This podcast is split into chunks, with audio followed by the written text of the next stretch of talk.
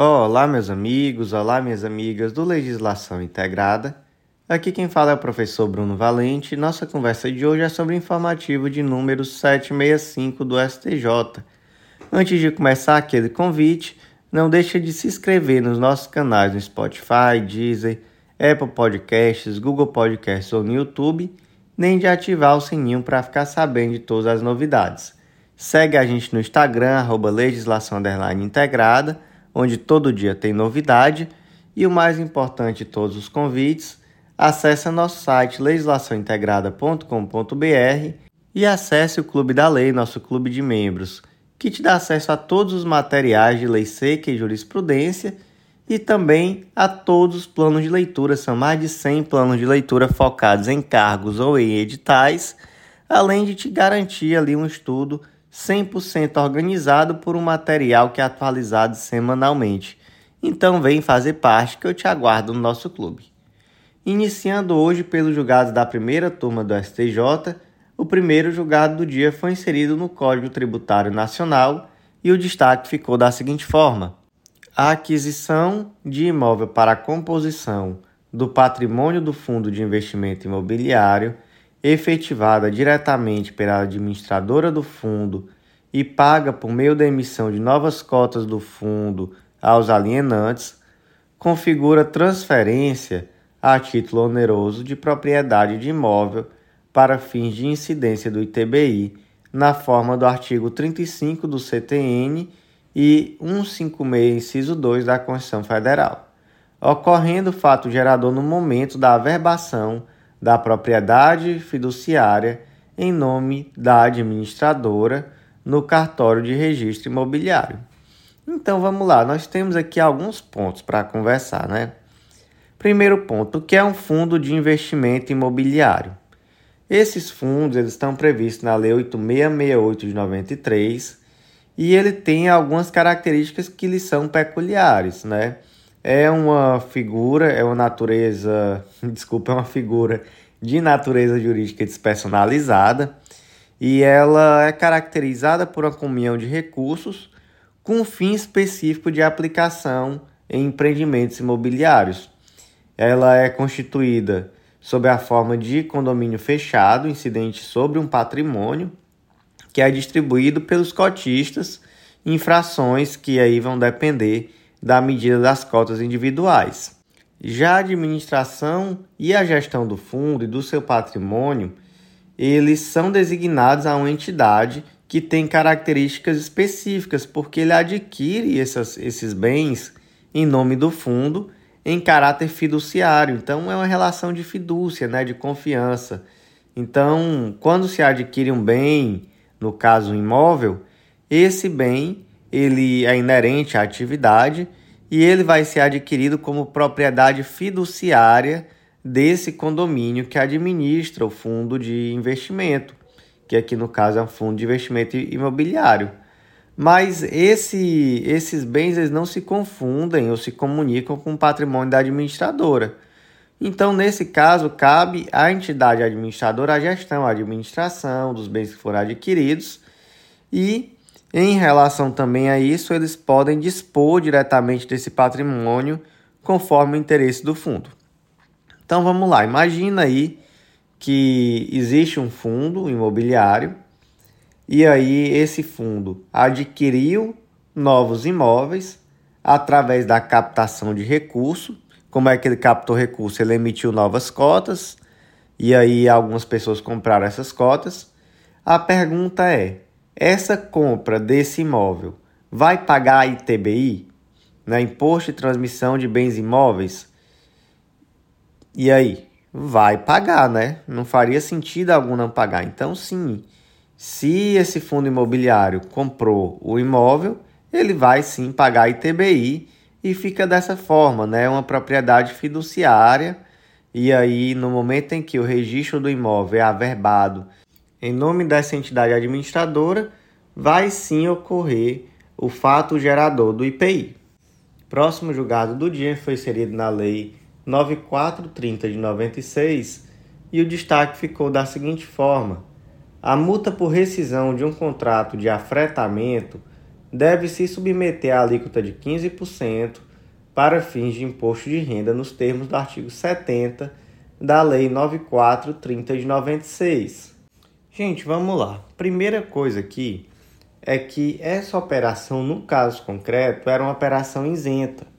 Então, estava lá na Lei 9481 de 97, está lá, né, melhor dizendo, que sobre a incidência de imposto de renda na fonte sobre rendimentos de beneficiários residentes ou domiciliados no exterior, a alíquota seria zero. Então aqui era uma operação de frete de embarcação, onde haveria uma isenção de imposto de renda. Mas o artigo 70 da Lei 9430 traz uma norma que é classificada como uma norma anti-elisiva. O que é uma norma anti-elisiva? É uma norma que visa inibir as práticas que pretendem reduzir o pagamento de tributos. E o que, que esse artigo 70 diz? Que a multa ou qualquer vantagem paga ou creditada por pessoa jurídica, ainda que a título de indenização, a beneficiar a pessoa física ou jurídica, inclusive isenta, em virtude de rescisão de contrato, sujeitam-se à incidência de imposto de renda na alíquota de 15%. Então, vamos lá.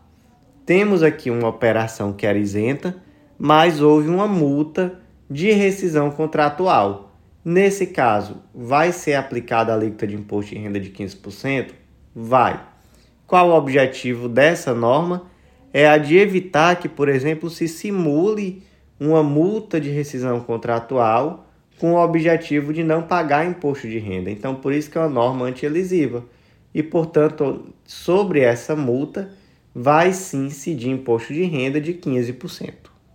Próximo julgado do dia, inserido no arquivo de súmulas do STJ, mais especificamente na súmula número 516, e o destaque ficou da seguinte forma: é constitucional a contribuição de intervenção do domínio econômico destinada ao INCRA, devida pelas empresas urbanas e rurais inclusive após o advento da emenda constitucional 33 de 2001. O que que diz a súmula 516?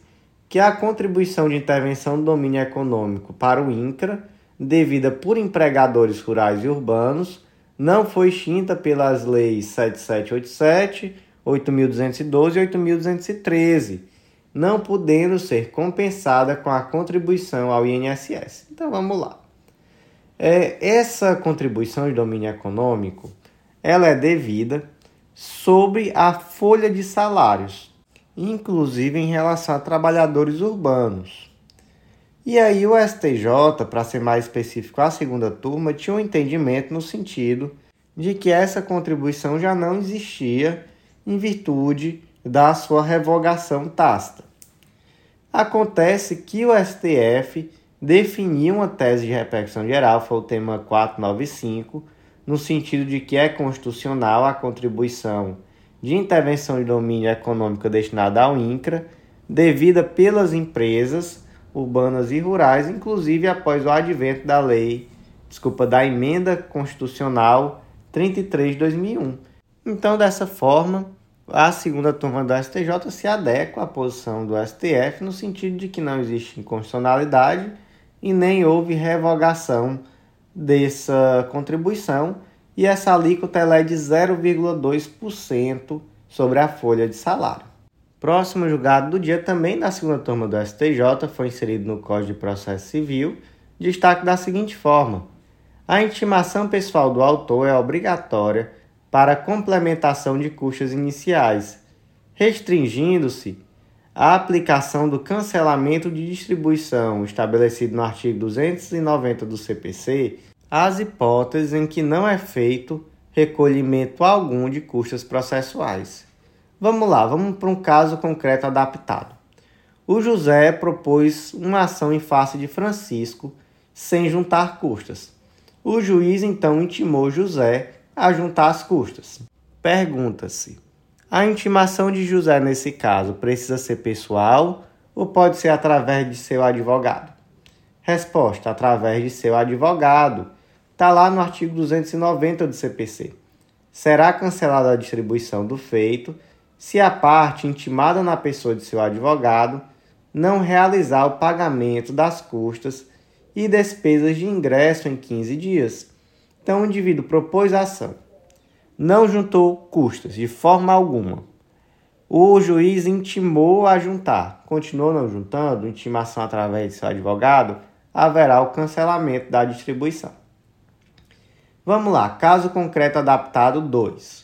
O José propôs uma ação em face de Francisco, juntando custas em valor menor que o devido.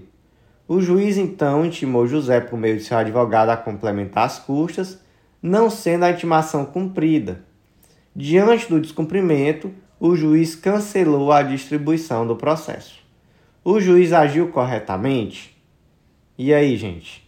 Nesse caso aqui é um pouquinho diferente do primeiro, né? No primeiro não foram juntadas custas. Nesse segundo foi juntado, mas a menor. O juiz simplesmente utilizou o artigo 290, intimou o advogado e como o advogado não complementou, ele cancelou a distribuição. Tá certo? Agiu corretamente? Não. Por que, que não agiu corretamente? Porque o artigo 290 ele trata da não realização do pagamento. Então, isso daqui é uma intimação para juntar as custas, não para complementar. No caso de complementação de custas, deve ser aplicado o 485, parágrafo 1, que diz: nas hipóteses descritas no inciso 2 e 3, a parte será pessoalmente intimada para suprir a falta no prazo de cinco dias. Então, nesse caso aqui, deveria existir uma intimação pessoal e o prazo seria de cinco dias. E aí, em não sendo feito esse pagamento, tudo bem, aí seria possível o juiz extinguir a ação sem resolução de mérito. Mas sem essa intimação pessoal, no caso de complementação de custas, isso já não seria possível. Iniciamos então o julgado da terceira turma do STJ e o primeiro julgado da terceira turma foi inserido na Lei dos Planos de Saúde, Lei número 9656 de 98, e o destaque ficou da seguinte forma: a cobertura de internação domiciliar em substituição à internação hospitalar deve abranger os insumos necessários para garantir a efetiva assistência médica ao beneficiário. Insumos a que ele faria jus caso estivesse internado no hospital sob pena de desvirtuamento da finalidade do atendimento em domicílio, de comprometimento de seus benefícios e de subutilização enquanto tratamento de saúde substitutivo à permanência em hospital. Então vamos lá. O indivíduo tem plano de saúde, ele está internado, e aí o plano de saúde tem que arcar com as despesas, não tem? Que despesas? Vamos aqui exemplificar: honorários médicos, enfer... honorários de enfermagem, alimentação, cobertura de exames, pagamento de materiais, é, medicamentos, enfim, uma série de exames. E da mesma forma que o indivíduo pode estar internado, ele pode estar em internação domiciliar, que é o home care. E gente abusiva, a cláusula contratual que veda a internação domiciliar. Por quê? Porque ela é uma alternativa que vai substituir a internação hospitalar e não existe nenhum motivo para que haja esse impedimento da substituição. E aí, quando esse indivíduo está em home care, ou seja, está em internação domiciliar, todos aqueles deveres que o plano de saúde teria no caso da internação hospitalar permanecem iguais. Então, o que o julgado aqui disse foi isso: olha, está internado em casa, né? Internação domiciliar, plano de saúde tem que pagar honorário médico, tem que pagar medicamento, tem que pagar taxas que sejam necessárias relativas à manutenção, enfim, todos aqueles todos aqueles custos permanecem sendo igualzinho do plano de saúde. Próximo julgado do dia inserido no Código Civil, destaque da seguinte forma: é válido um negócio jurídico firmado por diretor-geral de clube de futebol por aplicação da teoria da aparência quando atuar em nome e no interesse do clube em negócio jurídico que lhe gerou proveito econômico, ainda que não tenha poderes para representá-lo. Aqui a gente trata da tal da teoria da aparência. Porque o que é a regra? A regra é o artigo 47. Obrigam a pessoa jurídica os atos dos administradores exercidos nos limites de seus poderes definidos no ato constitutivo. Só que a tal da teoria da aparência, ela traz uma situação um pouco diferente, que o indivíduo ele atua fora dos poderes, só que existiu ali uma aparência de legalidade que acaba por tutelar a boa-fé e por trazer efeitos àquele ato, ainda que, ainda que praticado fora dos limites definidos no ato constitutivo. Então, o indivíduo ele não podia ter celebrado aquele negócio, mas ele celebrou, mas aparentemente perante a outra parte estava tudo tão redondinho, tipo assim, tinha uma aparência de legalidade tão grande que esse negócio jurídico vai sim ter eficácia, vai sim gerar efeitos. E nesse caso concreto aqui, o que aconteceu foi mais ou menos o seguinte: um clube de futebol ele assinou um termo de compromisso por meio do qual um jogador foi apresentado ao clube, ele efetivamente atuou e ele foi posteriormente negociado com outro clube. Só que e nesse, nessa situação, o diretor-geral que celebrou esse contrato, que assinou esse contrato com ele, ele não tinha poder para isso. Só que acontece que o contrato foi celebrado tinha ali, inclusive, um papel timbrado do, do clube. Esse atleta chegou a atuar pelo clube, chegou a treinar no clube, então tinha toda uma aparência de legalidade. E aí, por conta disso, foi entendido que se aplicaria ali sim a teoria da aparência e não seria possível posteriormente esse clube se valer desse, dessa situação para alegar uma nulidade. Próximo julgado do dia inserido na Lei Pelé, Lei 9615 de 98, destaque da seguinte forma: o compartilhamento de direitos econômicos relativos a atleta profissional de futebol por meio de sessão civil por entidade de prática desportiva não é vedado pelo ordenamento jurídico. Então vamos lá: compartilhamento de direito econômico de atleta profissional por meio de sessão civil por entidade de prática desportiva. A entidade de prática desportiva, o clube de futebol, por exemplo, ele fez uma sessão civil de direitos econômicos relativos ao atleta de futebol. Primeiro ponto: diferenciar o que é direito econômico do que é direito federativo. Direito federativo, eles são relacionados ao vínculo desportivo do atleta com a entidade acessório ao vínculo empregatício, ele é constituído com o registro do contrato especial de trabalho desportivo na entidade que administra o desporto, ele é indivisível e ele pode ser transferido a título oneroso ou gratuito, o que ocorre, por exemplo, no empréstimo de atleta. Então, por exemplo, o Ceará Esporte Clube contrata um jogador, ele passa a ter o direito federativo desse autor e ele inclusive pode ceder através de venda esse direito federativo ou de empréstimo a um terceiro. Então pode ceder a título oneroso ou gratuito.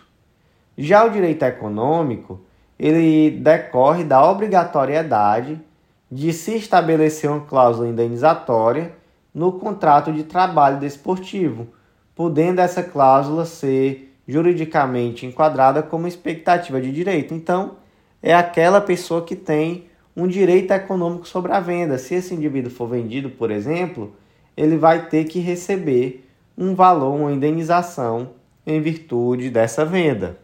Isso aqui então é uma expectativa de direito, porque se trata de uma possibilidade. Se o indivíduo for vendido, o detentor do direito econômico vai receber um percentual sobre essa venda. E tem um ponto interessante, porque antes era possível que esses direitos econômicos pertencessem tanto ao atleta, quanto a clubes, quanto também a empresários. e atualmente isso já não é possível. Então, atualmente, somente clubes e também atletas podem ter esses direitos econômicos, não os empresários. E aí, a situação aqui foi uma situação em que houve um compartilhamento de direito econômico é, relativo a um atleta de um determinado clube através de uma sessão civil de uma entidade desportiva a outra. Isso é possível? Sim, isso é possível. Inclusive, isso é algo que se faz de uma forma muito recorrente. Se vende parte do direito econômico, se distribui parte desse direito econômico entre mais de um clube, por exemplo, entre o clube e o atleta. Tudo isso com o objetivo de quê? De criar um ativo que pode ser utilizado pelo clube, pelo atleta, etc. Então você acaba criando um mecanismo em que você consegue se capitalizar em cima do, do atleta antes mesmo da venda. Por exemplo, o Ceará tem um determinado atleta, ele tem os direitos econômicos desse atleta e ele está precisando de dinheiro. Está no momento ruim, acabou de cair para a Série B, vai voltar para a Série A se Deus quiser, mas acabou de cair mas ele não quer se desfazer daquele atleta, ele precisa daquele jogador. Só que, como ele tem os direitos econômicos, ele pode, por exemplo, chegar a um outro clube e dizer: Olha, eu te vendo aqui 20% dos direitos econômicos desse jogador por tantos reais. Esse jogador vai. Eu vou continuar com direitos federativos, ele vai continuar jogando para mim. Só que acontece que ele está jogando muito bem, tem clubes do exterior, inclusive, que estão olhando para ele, nós já recebemos propostas. E aí, se você tiver 20% desse direito econômico, que hoje vale um milhão, é muito provável que no final do campeonato, quando o Ceará já tivesse ganhado, aí, sido campeão da Série B, voltado para a Série A, esse cara aqui tivesse sido artilheiro do campeonato, esses 20% vão estar tá valendo 2, 3, 4 milhões. A gente vai fazer uma venda e você vai ganhar muito dinheiro. O que, que você fez? Você criou um ativo e você monetizou em cima desse ativo, você conseguiu vender parte do direito econômico do atleta, mas permanecer com aquele atleta jogando no seu time. Bem inteligente, né? Os clubes se rentabilizam muito fazendo isso, então é uma situação que é assim plenamente viável. Próximo julgado do dia inserido no Código de Processo Civil, destaque da seguinte forma: não possui legitimidade para a propositura da ação rescisória de título judicial condenatório, o terceiro, pessoa jurídica distinta daquela que sucedeu a parte ré no processo originário, indevidamente incluído no polo passivo na fase de cumprimento de sentença. Vamos lá, para um caso concreto aqui adaptado. O Banco de Arneiroz faz parte de um conglomerado econômico formado por diversos bancos, dentre eles o Banco de Pentecostes. Por sua vez, o Banco de Pentecostes incorporou um terceiro banco, que é o Banco de Quixeré. Então, olha só, um grupo empresarial aqui formado por vários bancos de grande renome, qualidade e poderio econômico, o Banco de Arneiroz e aí o Banco de Pentecostes que agora é muito maior porque incorporou o Banco de Quixeré. São dois bancos né, diferentes, Banco de Arneiroz e Banco de Pentecostes, mas fazem parte do mesmo conglomerado econômico. Por sua vez, o tal do Banco de Quixeré foi executado em uma ação judicial. Aí você imagina, a ação judicial tramitou, foi julgada procedente em face do Banco de Quixeré, e aí no momento do cumprimento de sentença, como já não existia o Banco de Quixeré, ele foi incorporado pelo Banco de Pentecostes, quem que deveria estar ali no polo passivo desse cumprimento de sentença? O Banco de Pentecostes. Acontece que indevidamente foi apontado ali o Banco de Arneiroz. Não tinha nada a ver com isso o Banco de Arneiroz. Ele fazia parte do mesmo conglomerado econômico, mas ele não era a mesma pessoa jurídica. E aí o Banco de Arneiroz se empenhou. Ele não só contestou, arguiu a ilegitimidade, como ele também propôs uma ação rescisória em face daquela, daquela sentença. E aí, o Banco de Arneiroz, ele é parte legítima para propor uma ação rescisória em face do processo originário? E a resposta é não. Ele foi indevidamente incluído no polo passivo do cumprimento de sentença. O que ele tem que arguir aqui é ilegitimidade, ele tem que pedir para ser excluído. Ele não tem a legitimidade só porque foi indevidamente incluído aqui para propor uma ação rescisória. De quem é esse BO aqui? Esse BO aqui é do Banco de Pentecostes. Então, por mais que o Banco de Arneiroz até possa aqui no caso concreto ter um interesse econômico, eu acho que esse aqui é um exemplo muito bom para você aprender a diferenciar o que é interesse econômico do que é interesse jurídico. Porque o Banco de Arneiroz, ele até pode ter um interesse econômico. Porque, por exemplo, como ele faz parte do mesmo grupo econômico, existe aqui uma possibilidade, a depender do caso concreto, dele ser responsabilizado financeiramente, caso, por exemplo, o banco de Pentecostes, né, que, que é o banco que sucedeu o banco de Quixeré, não tenha capital para saldar a dívida. Então, imagina que seja uma ação consumerista, por exemplo, e aí vai ser possível cobrar esse valor, dependendo do caso concreto, das demais empresas do mesmo grupo econômico. Pode, né? Beleza. Mas, por mais que ele tenha um interesse econômico, ele não tem um interesse jurídico, porque de quem é o interesse jurídico aqui? É do, do CNPJ, é da empresa, que é a ré da ação. Então, na hora de propor ação rescisória, na hora de propor recurso, na hora de responder a ação, quem vai responder aqui, com toda a, a possibilidade de ter uma ampla defesa pelos meios cabíveis, é o CNPJ, é o Banco de Pentecostes, entendeu? Então aí você diferencia o que é interesse econômico, interesse econômico, o Banco de Arneiroz até pode ter, porque em algum momento isso aqui pode recair em cima dele, mas interesse jurídico não. Interesse jurídico aqui vai ser o Banco de Pentecostes.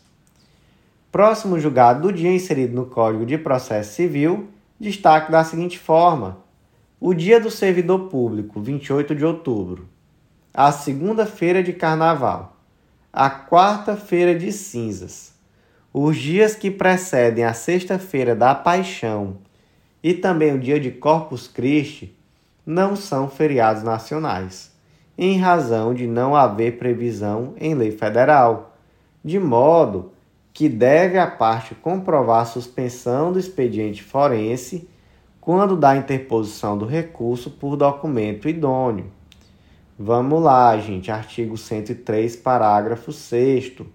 O recorrente comprovará a ocorrência de feriado local no ato de interposição do recurso.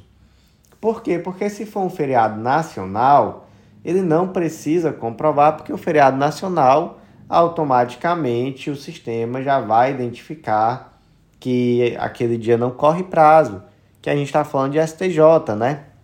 Então, Feriado nacional, ok. Mas se for um feriado local, é necessário que o indivíduo comprove que esse dia foi um feriado, não houve expediente e que por conta disso não correu prazo. E gente, tomem muito cuidado com isso daqui, tá? Muito cuidado mesmo, porque não é qualquer documento que prova o feriado local, gente, pelo amor de Deus.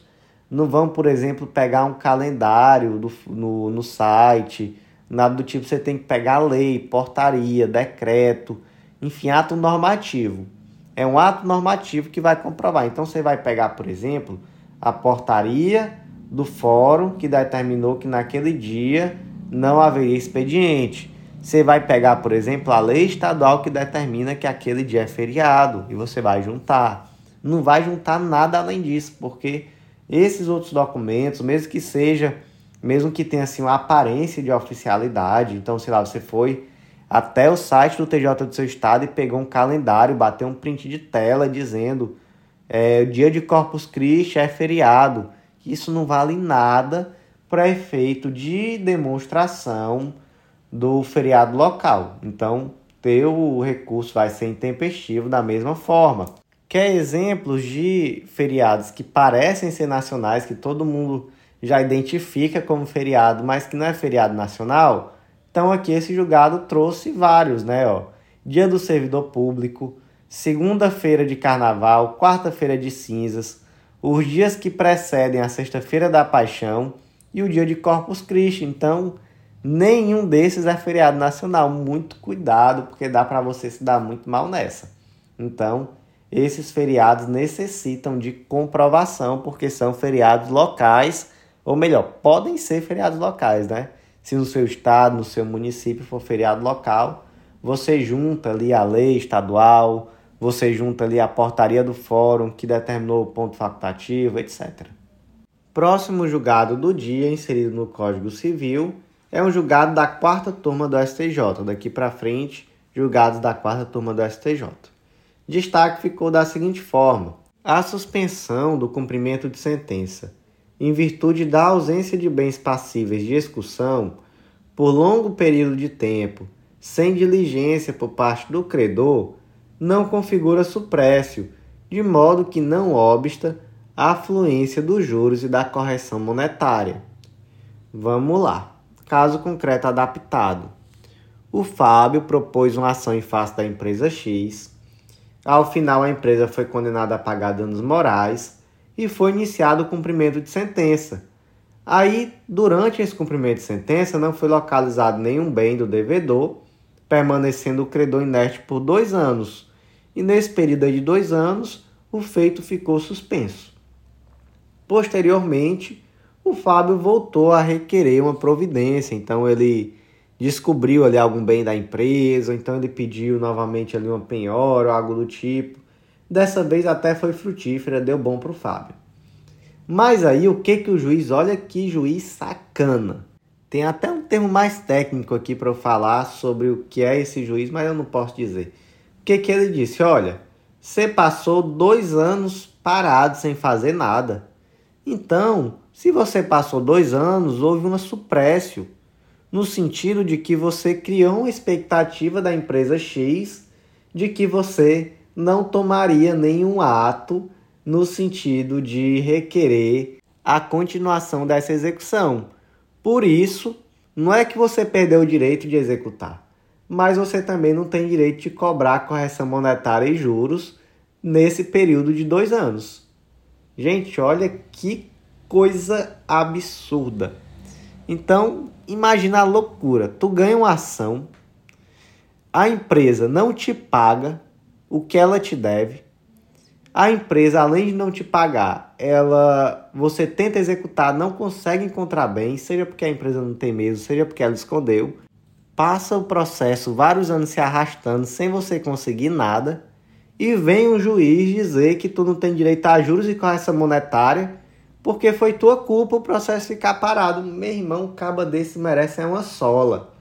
Merece é uma pisa, como a gente fala no Ceará. Então o que, que o STJ disse? Disse que isso não existe. Isso é coisa de doido. Disse o, o, o óbvio, né? Isso é coisa de doido. É claro que vai fluir juros e correção monetária nesse período. Enfim, é isso. Vai fluir juros e correção. E simplesmente é isso. E houve aqui né, um, uma explicação no julgado acerca da diferença de prescrição, decadência e suprécio. nesse caso aqui, nenhuma pessoa normal vai imaginar que, pelo simples fato do indivíduo ter demorado a encontrar bens e requerer execução, criou-se uma expectativa legítima no executado de que ele nunca mais iria buscar o seu direito. Claro que não. Nesse caso aqui, o que existe é um prazo de prescrição intercorrente. Se a demanda foi movimentada, se a, a execução teve fim, tudo ok, antes que ocorresse a fulminação pela prescrição, então, ok. Não, não existe aqui se falar em, em suprécio. Aqui o debate tem que ser: houve uma prescrição intercorrente? Não, não existiu. Então, beleza. Então vai executar normal, vai correr juros normal, tudo ok. Vamos lá. Próximo julgado do dia, inserido no Código de Defesa do Consumidor, destaque da seguinte forma: é lícita a peça publicitária em que o fabricante ou prestador de serviço se autoavalia como melhor naquilo que faz, prática caracterizada como puffing. Então vamos lá. Imagina que amanhã eu converso com a equipe de marketing de legislação integrada e a gente decide dar início a uma campanha publicitária onde o foco vai ser a frase Legislação Integrada, o melhor curso do Brasil. Nossa, isso até me lembrou agora, eu acabei de destravar uma memória de, de um curso, de, de uma escola, na verdade, lá da cidade de Fortaleza, que fazia uma publicidade que era meio icônica, que era assim, o Colégio João Oliveira, o melhor supletivo do mundo. Muito bom, sério. Aquela publicidade era muito boa. Eu acho que eles nem foram avaliar se existia supletivo em outras partes do mundo, de que forma isso acontecia, mas enfim. O do João Oliveira era o melhor supletivo do mundo, segundo a propaganda. O que é isso? Qual é essa técnica de publicidade que traz esse exagero, digamos assim, de dizer o melhor do mundo, o melhor do Brasil? é a tal da, da técnica do puffing. Nessa técnica, você traz uma afirmação meio que exagerada e desprovida de objetividade. Então, por exemplo, se eu chego aqui e digo legislação integrada é o melhor curso do Brasil. Segundo quem? Com base em que critério? Eu, Bruno, sou eu que faço os materiais, então eu posso achar que é o melhor do Brasil. Alguém que gosta muito de mim também pode achar. Espero que pessoas que não gostem também achem, ficarei muito feliz se alguém me disser que é o melhor do Brasil, o melhor do mundo, mas existe uma subjetividade. O Joãozinho pode achar que o outro curso é melhor. E o outro curso também pode dizer: não, o melhor, o melhor do mundo sou eu. E aí, como é que fica essa situação? Esse tipo de publicidade, ele é abusivo, ele é propaganda enganosa, ele é permitido? E aí, no caso concreto, o que aconteceu foi mais ou menos isso: uma determinada empresa é, trouxe uma peça publicitária dizendo tal empresa é a melhor naquilo que faz, e a concorrente disse: olha, se está aqui fazendo uma propaganda enganosa e abusiva, porque não existe nenhum critério objetivo para essa afirmação, e também está aqui existindo uma concorrência desleal, porque quando ele diz isso, ele está comparando a empresa dele com a minha sem nenhum critério objetivo e dizendo que a dele é melhor que a minha. E aí, a STJ vai deixar ficar desse jeito? E o STJ disse: olha, deixa de besteira. Não existe aqui propaganda enganosa ou abusiva. Essas, inclusive, ele trouxe aqui um trecho publicitário que traz alguns, algumas frases como o mais gostoso, o melhor paladar, a melhor comédia do ano, o mais acolhedor, o lugar mais aconchegante, enfim, Todas essas frases são o tal do puff, é um exagero publicitário. E dizer que isso é uma propaganda enganosa infantiliza o consumidor médio brasileiro. É claro que o consumidor médio brasileiro consegue identificar que aquilo ali é tão somente um recurso de publicidade. E além disso, não existe aqui uma concorrência desleal. Primeiro, porque não existe uma vedação em absoluto do da publicidade competitiva, da comparação. Isso daí não é algo que é absolutamente vedado. Se fosse Pepsi e Coca-Cola não poderiam fazer anúncio no Brasil, Burger King e McDonald's, por exemplo, não poderiam anunciar no Brasil. E além disso, não houve uma depreciação do concorrente, então somente uma exaltação de si próprio. E sinceramente, isso aqui só me lembra meu cunhado que certa vez ficou indignado porque foi comer um sanduíche em um local que o nome era o Rei do Sanduíche. O sanduíche era muito ruim e aí ele ficou indignadíssimo como é que o nome podia ser o Rei do Sanduíche. Enfim, vamos em frente. Próximo julgado do dia inserido no Código de Processo Civil, destaque da seguinte forma: não configura decisão extrapetita a sentença que, reconhecendo a uso capião, determina a liquidação para individualizar a área uso capida ainda que não haja pedido expresso na inicial. Gente, vamos lá, vamos aqui estudar um pouco do princípio da congruência. Esse princípio está previsto no artigo 492 do Código de Processo Civil, que diz que é vedado ao juiz proferir decisão de natureza diversa da pedida, bem como condenar a parte em quantidade superior ou em objeto diverso do que lhe foi demandado em síntese, aqui você traz uma vedação tanto da decisão ultra petita, que é aquela que o juiz concede mais do que o autor pediu, quanto da extra petita, que é aquela que o juiz consegue algo diferente do que o autor pediu, quanto da citra petita, que é aquela que o juiz não analisa os pedidos em toda a amplitude. Vamos imaginar aqui um caso concreto. O João propôs uma ação de uso capião de um imóvel rural. Ao final da ação, o pedido foi julgado procedente, mas o juiz entendeu que seria necessária uma fase de liquidação com o objetivo de individualizar a área usucapida. E aí vem a pergunta: existiu aqui um pedido extra petita, ou seja, o juiz concedeu algo diferente do que o autor pediu? E a resposta é não, porque há de se reconhecer que existem pedidos implícitos. Quando você pede o uso capião de uma área, está implícito que é necessário que você identifique e individualize essa área. Isso é necessário, gente, inclusive para que se faça o registro. Como é que se vai fazer o registro desse imóvel que foi usucapido sem que se tenha uma perfeita individualização da área que foi objeto de uso capião?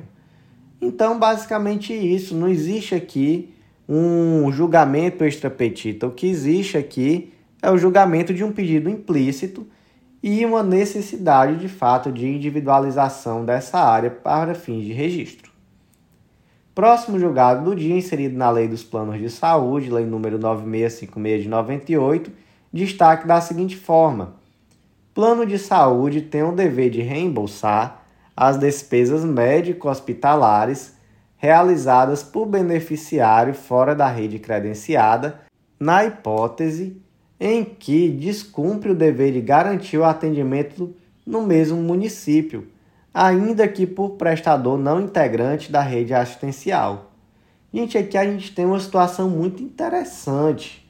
Vamos pensar aqui num caso concreto para poder a gente entender. Imagina que o Joãozinho tem um plano de saúde nacional e o Joãozinho vive em uma cidade que é pequena, mas ele está precisando de uma especialidade médica, vamos dizer que ele está precisando de uma fisioterapia. E aí ele ligou para o plano de saúde e perguntou: olha, tem algum credenciado aqui no município? E ele disse: não, não tem não, tem na cidade vizinha. E o Joãozinho disse: olha, eu não tenho como me deslocar até lá. Nós temos aqui na, na minha cidade fisioterapeutas que atendem, então eu gostaria de ser atendido em um deles. O que, que o plano de saúde tem que fazer? ele tem que primeiro tentar ofertar na cidade do Joãozinho. Então ele vai ter que entrar em contato com aquelas clínicas de fisioterapia, tentar chegar em um acordo em relação a um valor. E se tiver acordo, beleza, ele vai dizer, ó, você vai lá na, na clínica tal e a gente vai bancar. E se o plano de saúde tentou um acordo com a clínica, mas não conseguiu chegar a um valor de remuneração? Aí nesse caso, o Joãozinho vai ter direito, inclusive, ao deslocamento, às despesas de, de deslocamento, para poder ir até a cidade vizinha para realizar o procedimento, realizar o tratamento necessário. Onde é que está tudo isso, professor? Resolução Normativa número 259 de 2011 da ANS. Então, basicamente, essa decisão aqui aplicou essa resolução normativa a 259 de 2011, diz que o plano de saúde tem o dever de reembolsar a despesa médica hospitalar realizada por beneficiário fora da rede credenciada na hipótese em que descumpre o dever de garantir o atendimento no mesmo município, ainda que o prestador não seja integrante da rede assistencial. Então, nesse caso aqui, ela descumpriu, o Joãozinho, ele mesmo teve que fazer o tratamento, puxado do seu bolso, e aí o plano de saúde terá sim que reembolsá-lo.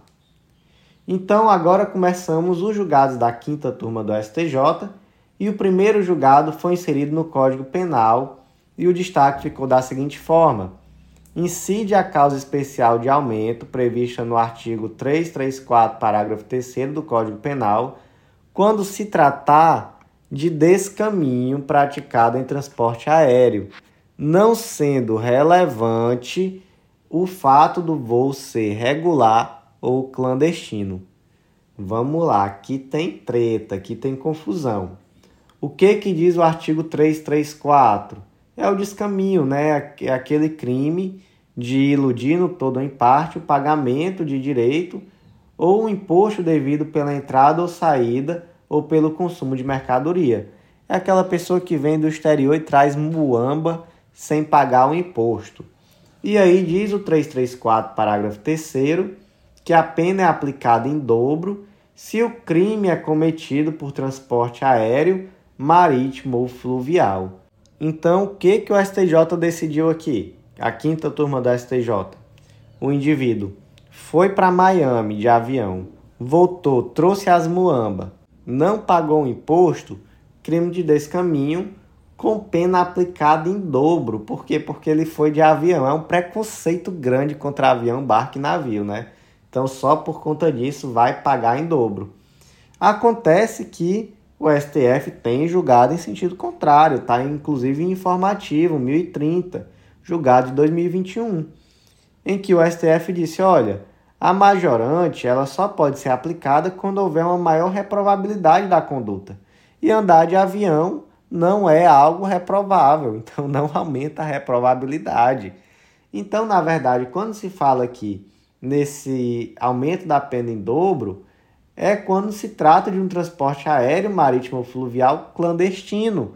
Por quê? Porque você está se utilizando da clandestinidade para poder facilitar a prática do crime. Então, para o STF é necessário que haja uma clandestinidade do transporte. Para o STJ, não. Andou de avião ou de navio, quinta turma do STJ disse que já se aplica em dobro a pena. Para quem não sabe, hoje em dia eu estou morando em uma cidadezinha aqui no interior do Pará, que é na ilha do Marajó. Coitado do, do pessoal aqui da cidade, porque se alguém resolver transportar a muamba, for pegue por um crime de descaminho, já vai ser aplicada a pena em, em, dobro, porque só sai daqui de barco mesmo, então tem nem muita opção. A pessoa já está taxada aqui para pena ser sempre em dobro por conta disso, segundo essa decisão da STJ. Mas e aí? Na tua opinião, deve ser aplicada em dobro, mesmo que o transporte não seja clandestino? Qual é a, a posição para você que faz mais sentido? É a posição de que, se a lei não diferenciou o transporte regular e o clandestino, deve se aplicar independente, ou a posição do STF no sentido de que se não existe uma reprovabilidade maior, não faz sentido aplicar a pena em dobro. Eu tô com o STF, eu quero saber vocês. Próximo julgado do dia inserido no Código de Processo Penal Militar, e o destaque aqui ficou da seguinte forma: no processo penal militar, o assistente de acusação possui legitimidade para recorrer da sentença absolutória ainda que a absolvição tenha sido requerida pelo órgão ministerial.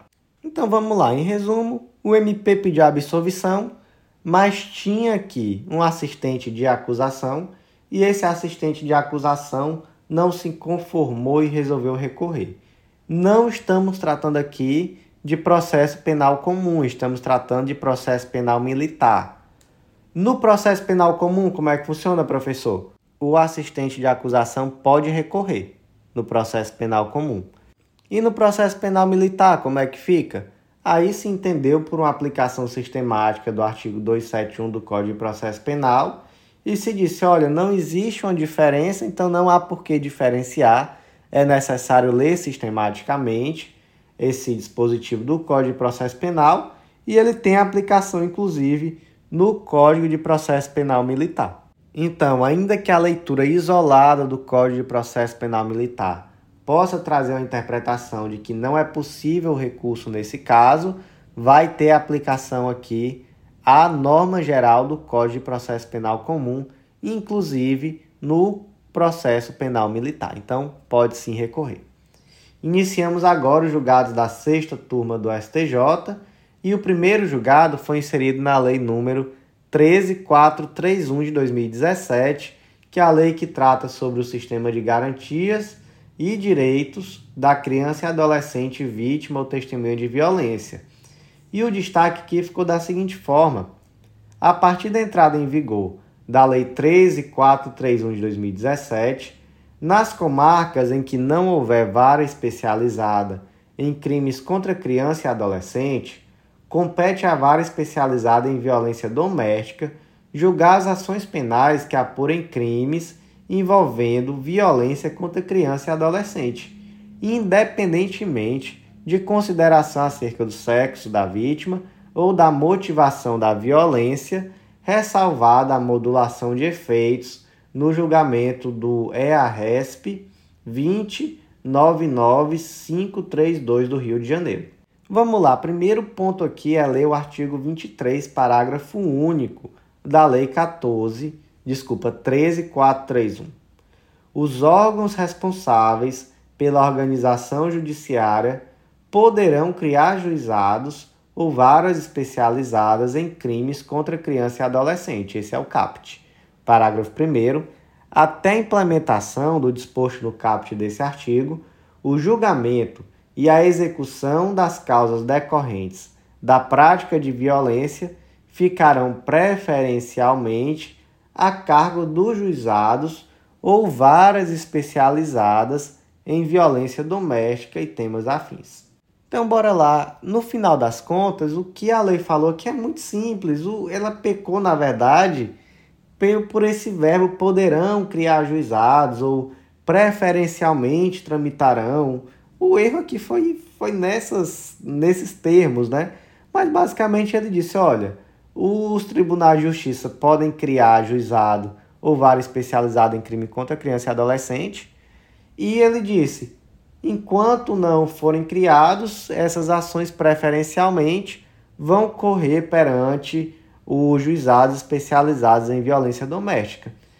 E aí, quais foram as celeumas aqui que se criaram? Primeiro foi esse poderão, então ficou aqui, e aí é facultativo, é obrigatório? Depois esse preferencialmente, aí se é preferencialmente, então pode não correr perante o juizado especial de violência doméstica. E terceiro veio o debate, sim, e se for uma violência doméstica contra uma criança ou adolescente, homem, menino. E aí, mesmo assim, vai tramitar perante a vara especializada em violência doméstica e familiar contra a mulher?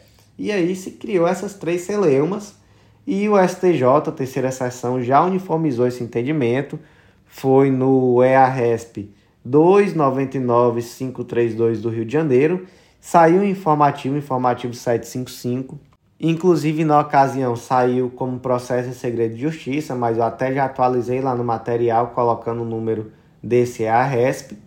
E basicamente se entendeu aqui, se, se fixou uma tese no sentido de que nas comarcas em que não houver vara especializada em crime contra criança e adolescente, compete a vara especializada em violência doméstica onde houver processar e julgar os casos envolvendo estupro de vulnerável cometido pelo pai, bem como pelo padrasto, companheiro, namorado ou similar contra filha ou criança adolescente no ambiente doméstico ou familiar.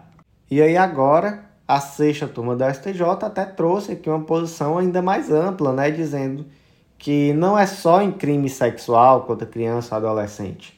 Ele fala aqui que em qualquer crime de violência contra criança e adolescente. E esclarece também outro debate que independe do sexo da criança. Então, mesmo que seja um crime de violência contra um menino, uma criança, um homem, mesmo assim, essa ação vai tramitar perante a vara especializada em violência doméstica e familiar contra a mulher, desde que não exista uma vara especializada em violência contra a criança, que o ideal é que exista essa vara especializada em violência contra a criança. Então, Resumindo, é isso.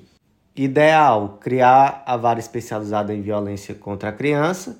Onde não existir, a competência vai ser da vara especializada em violência doméstica contra a mulher. E se não existe nenhuma das duas, como é que fica? Aí só nesse caso vai ser processado perante a vara comum, a vara criminal comum. Então, exceção da exceção da exceção é que seja perante a vara comum próximo julgado do dia, inserido no Código de Processo Penal, e aqui mais um julgado que traz uma polêmica, destaque da seguinte forma: o artigo 381 do Código de Processo Penal é compatível com o sistema acusatório e não foi tacitamente derrogado pela Lei 13964 de 2019, o tal do pacote anticrime, responsável por introduzir o artigo 3A do Código de Processo Penal. O que, que diz o artigo 385? Diz que nos crimes de ação penal pública, o juiz poderá proferir sentença condenatória, ainda que o Ministério Público tenha opinado pela absolvição, bem como reconhecer agravantes, embora nenhuma tenha sido alegada. Eita, isso aqui é confusão, viu? Ministério Público pediu absolvição. Juiz pode condenar? O STJ, sexta turma, entendeu que sim. Entendeu que mesmo assim pode condenar. Qual foi o argumento, professor, pelo amor de Deus? O argumento foi o de que quando você diz que não é possível condenar havendo pedido de absolvição, você está fazendo do MP um verdadeiro julgador. Então o MP ele acaba tendo a palavra final sobre a condenação à absolvição e isso daí atentaria inclusive contra a independência funcional da magistratura. Outros argumentos de que, mesmo quando o MP pede a absolvição, remanesce a indisponibilidade do processo. Além disso, o STJ aqui também entendeu que essa possibilidade de condenar mesmo com pedido de absolvição não fere o princípio acusatório e que por isso esse dispositivo não foi derrogado pelo pacote anticrime, já que o artigo 3º-A do CPP traz expressamente que o processo penal terá estrutura acusatória. Existe opinião em sentido contrário, professor? Existe. Inclusive da quinta turma do STJ.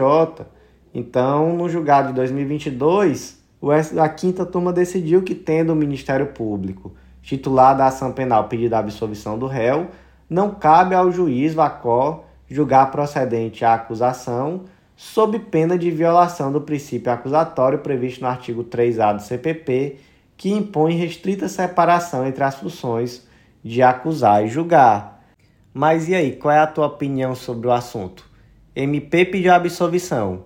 Judiciário pode condenar? Fica aí a indagação. Me conta aí o que, que você acha no WhatsApp, no Instagram. Manda lá, conta a tua opinião. Próximo julgado do dia, inserido no artigo 318 do Código de Processo Penal, destaque da seguinte forma: a utilização do próprio filho para a prática de crimes, por se tratar de situação de risco ao menor, obsta a concessão de prisão domiciliar. Lá no artigo 318 diz que poderá o juiz substituir a prisão preventiva pela domiciliar quando o agente for mulher com filho de até 12 anos de idade incompletos ou homem, caso seja o único responsável pelo cuidado de filho de até 12 anos de idade incompletos. Qual é a questão? É saber se outras situações excepcionais poderiam fundamentar a não aplicação desse dispositivo no caso concreto. E aqui o STJ trouxe uma situação excepcional em que não aplicaria esse dispositivo. Qual foi a situação? Nesse caso concreto aqui especificamente, a mãe utilizava o próprio filho para o tráfico de droga. Então ela praticou aqui um crime de corrupção de menor em desfavor do próprio filho. Outras situações, gente, lá no informativo 953 do STF, a mãe não teve direito à prisão domiciliar porque ela foi presa em flagrante com enorme quantidade de arma na casa que ela vivia com o filho que tinha menos de 12 anos. Em outro caso concreto, aqui já foi STJ, é, julgado de 2019, se percebeu que, na verdade, a criança não vivia com a mãe, mas sim com a avó. Então, como essa criança vivia com a avó, não fazia sentido que a mãe ficasse em prisão domiciliar para cuidar da criança, já que não era ela que cuidava da criança. Então, situações excepcionais em que sim se afastou a aplicação dessa possibilidade de prisão domiciliar. Então, meus amigos, por hoje foi isso. agradeço a vocês que ouviram até o final. Não deixem de acessar legislaçãointegrada.com.br, de fazer parte do nosso clube de membros, o Clube da Lei. Tenho certeza que a gente vai te ajudar a otimizar o teu estudo para concurso público. É uma ferramenta muito útil, muito interessante, muito completa e que também tem um custo-benefício muito atrativo, já que são mais de 100 planos de leitura disponíveis e novos planos disponíveis a todo momento quando saem novos editais por um valor fixo. E também, gente, vou falar aqui que teremos uma novidade muito legal em breve e que essa novidade vai te ajudar a organizar o teu estudo como um todo. Não só agora falando de lei seca e jurisprudência, mas todo o teu estudo. Nós vamos trazer aí uma novidade muito interessante que nos próximos dias vai ser divulgada. Então, por hoje é isso, agradeço vocês e até o nosso próximo podcast.